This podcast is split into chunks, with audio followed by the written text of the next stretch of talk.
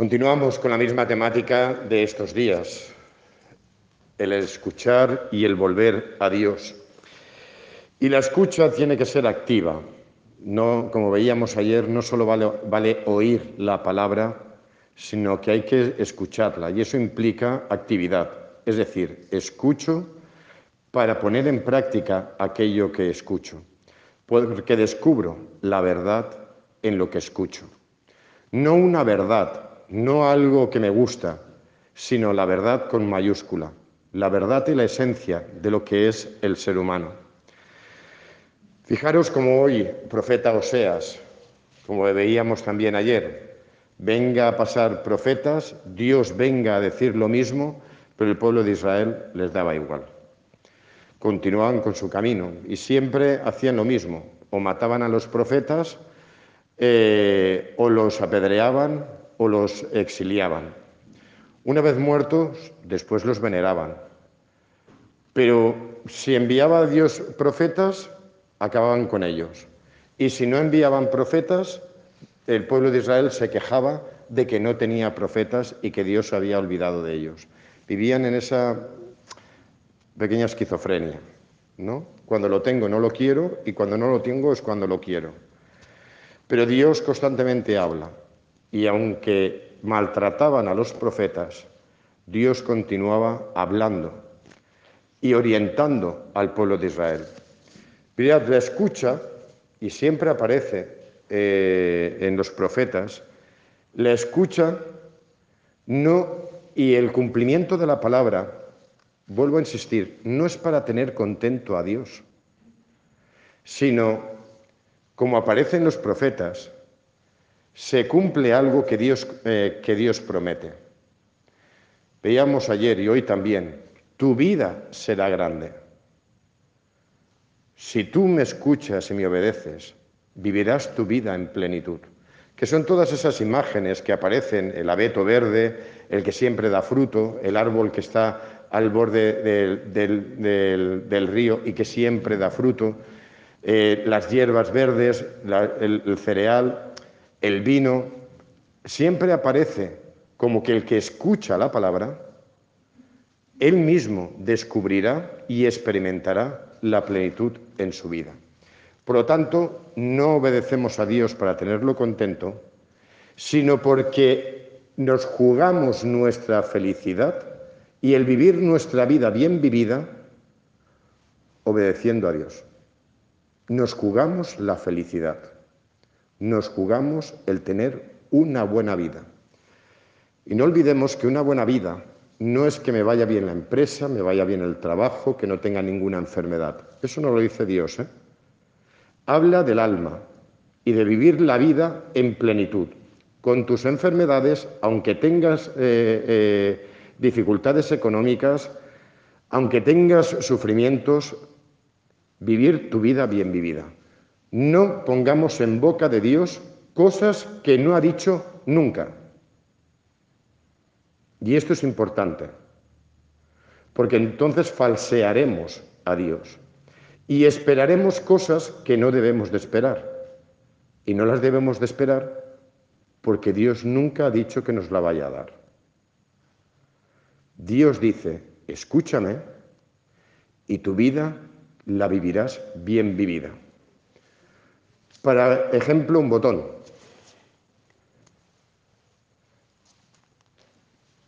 San Antonio de Padua murió multimillonario, montó un holding eh, con muchísimas empresas y dejó después de morir eh, mil fanecaes de taronchers. San Antonio Abad también montó una super gran empresa donde también dejó a todos sus herederos un montón de cosas. San Francisco de Asís también se montó en el dólar porque le pedía mucho a Dios y entonces como cumplía la palabra de Dios, Dios le regaló ser multimillonario. No tuvo ninguna enfermedad, lo pasó todo súper bien, por eso murió con 40 años, por eso como le iba todo súper bien y cumplía la palabra de Dios, San Antonio de Padua murió con 36 años, Ese es el ejemplo del cumplimiento de la palabra. No esperemos de Dios lo que nunca nos ha dicho que nos va a dar. ¿Son vidas cómodas la de los santos? ¿Conocéis algún santo que haya vivido súper cómodo y súper bien y sin ningún problema?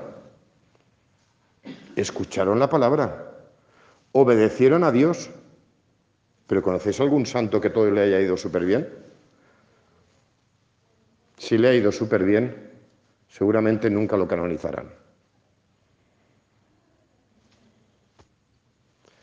No pongamos en boca de Dios cosas que Él no ha dicho.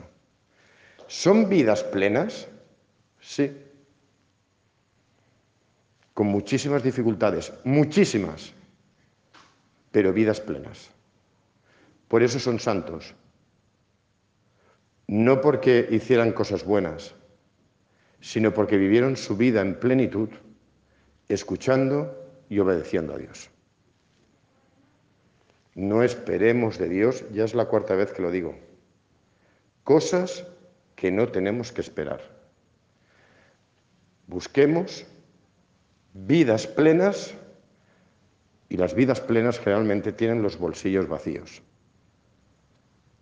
Y las vidas plenas generalmente tienen cuerpos enfermos. tengámoslo en cuenta y depuremos esa imagen de Dios que tenemos. Me voy al Evangelio. Muy sencillo, pero muy profundo y muy complejo al mismo tiempo. ¿Cómo no? Cuando le preguntan a Jesús cuál es el primer mandamiento, el primer mandamiento es, escucha Israel escucha. Podía haberlo omitido. Podía haber ido directamente al primer mandamiento como amarás al Señor tu Dios. Pero no. Jesús introduce el escucha a Israel. Por lo tanto, el primer mandamiento o el para cumplirlo hay que escuchar. Y si no escuchas, no cumples. Hay que escuchar. Mirad, y aquí eh, fijaros, en estas frases tan sencillas, que nosotros no las sabemos de memoria, el vivir esto, no el saberlo, sino el vivirlo, como dice eh, el mismo Jesús, aquí se concentra todo lo que es la ley y los profetas. Si uno se plantea qué es ser cristiano, pues es muy sencillo, lo acabamos de escuchar. Si uno se plantea qué es ser persona, lo acabamos de escuchar. Es que es lo mismo. Ser cristiano y ser persona en plenitud es lo mismo. Son sinónimos. Jesús habla de tres amores, pero no es que hable él. Es que si os dais cuenta, lo que él acaba de hacer es resumir en dos frases todo el Antiguo Testamento. Por eso el escriba le da la razón. ¿El escriba qué es? Un escriba es el teólogo de hoy en día, el que conoce la Sagrada Escritura. Y efectivamente asiente a lo que ha dicho Jesús porque conoce la Sagrada Escritura. No es nada nuevo. ¿Os acordáis del Evangelio? Yo no he venido a abolir la ley, he venido a llevarla a plenitud, no he venido a inventar nada, si ya está dicho, si Dios se ha hartado, hartado de hablar y de decir las cosas. Ya vengo yo definitivamente el Hijo para ver si de una vez por todas se os abre los oídos y se os abre el corazón. No vengo a decir nada nuevo, pero si ya lo ha dicho Dios todo, todo. Por lo tanto, Jesús no está diciendo nada nuevo. Por enésima vez, Dios vuelve a decir otra vez lo mismo. Que la vida se fundamenta en tres amores. Primero, se fundamenta en el amor. Y un amor que tiene tres patas. Y que las tres patas son fundamentales. El amor a Dios, el amor al prójimo y el amor a uno mismo. ¿Por qué el primer amor es para Dios? Como le pregunto a los niños de primera comunión en la homilía, cuando toman las comuniones. ¿Por qué el primer amor es para Dios? Pues porque es el que me ha dado la vida. Lo más preciado, lo más hermoso, mi gran don, mi gran regalo, mi gran tesoro, es la vida, es la existencia, que me la ha dado por medio de mis padres. Pero si solo han intervenido mis padres, significa que yo no vengo de Dios, que soy simplemente una reacción bioquímica. Y yo soy mucho más que una reacción bioquímica. Dios es el Padre. No estoy aquí por casualidad. Alguien me ha puesto aquí y me ha dado esto tan hermoso a lo que le llamo vida. Me vaya bien en la vida o me, vaya mal, esté enfermo o tenga salud, da igual, lo que amo es la vida. Y eso me lo ha dado Dios. Y descubro que Dios me lo ha dado por amor, que me ha hecho a su imagen y semejanza, que conociéndolo a Él me conozco a mí, que Él es Padre y como Padre me habla, como Padre me acompaña, como Padre me abraza, como Padre me consuela, como Padre me perdona, como Padre me anima, como Padre me guía.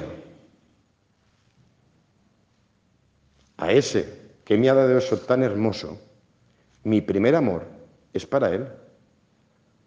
Mi primer amor, no mi único amor. Mi primer amor es para aquel, para aquel que me ha dado la vida. Y el que me ha dado la vida es mi Padre.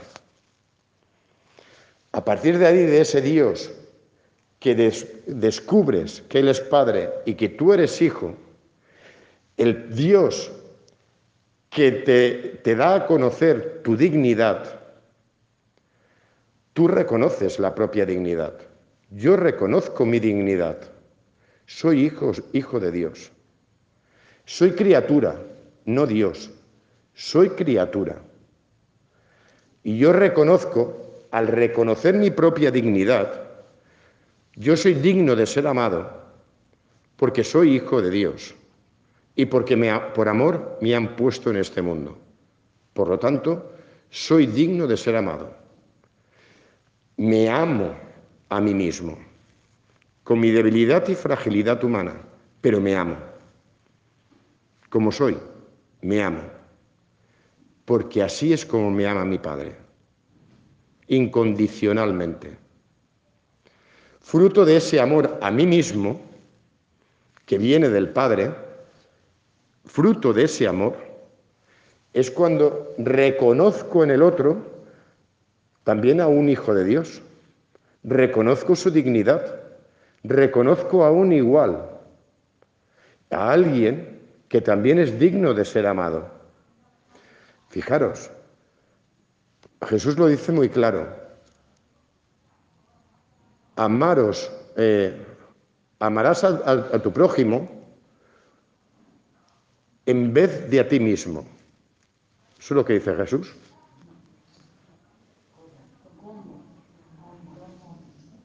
Pues es muy sencillo. ¿Cómo? ¿Cómo? Igual que tú te amas a ti. Si no, tú no te amas a ti, ¿cómo vas a amar a los, demás? No voy a entrar en el tema, pero tiene mucha amiga. ¿eh? Tiene mucha amiga el tema. ¿Cómo? A ti mismo. Sencillamente, porque el que no se ama así va actuando mendigando amor. Quien no se ama a sí mismo hace las cosas para que los demás lo amen. El que se ama a sí mismo no mendiga nada, porque ya tiene el amor. Y lo que hace, lo hace gratuitamente, sin esperar nada, sin esperar que el otro te ame, porque no necesita su amor, porque ya lo tienes. Y si te lo da, estupendo. Pero no haces las cosas para mendigar. Amor. Por eso decía que tenía mucha amiga el asunto. Por eso los cristianos debemos de amarnos profundamente a nosotros mismos para poder amar a los demás.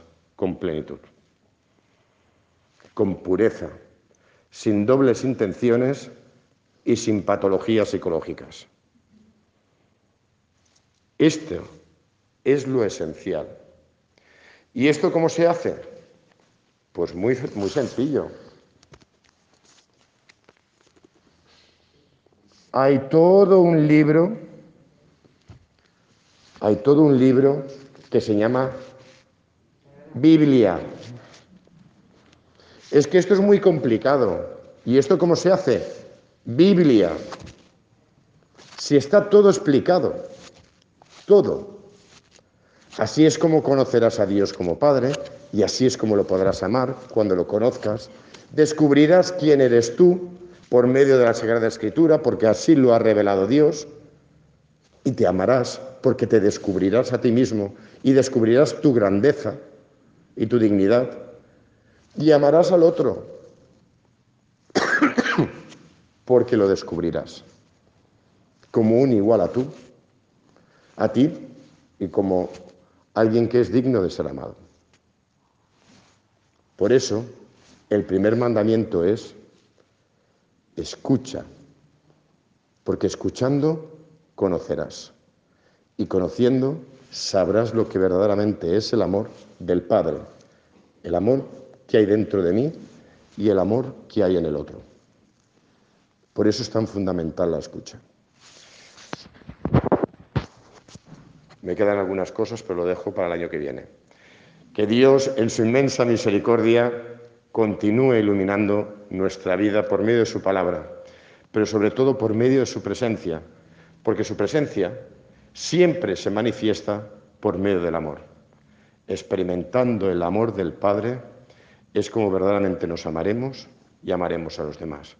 Que Dios nos ayude a vivir nuestra vida en plenitud, desarrollando los tres amores. Que así sea.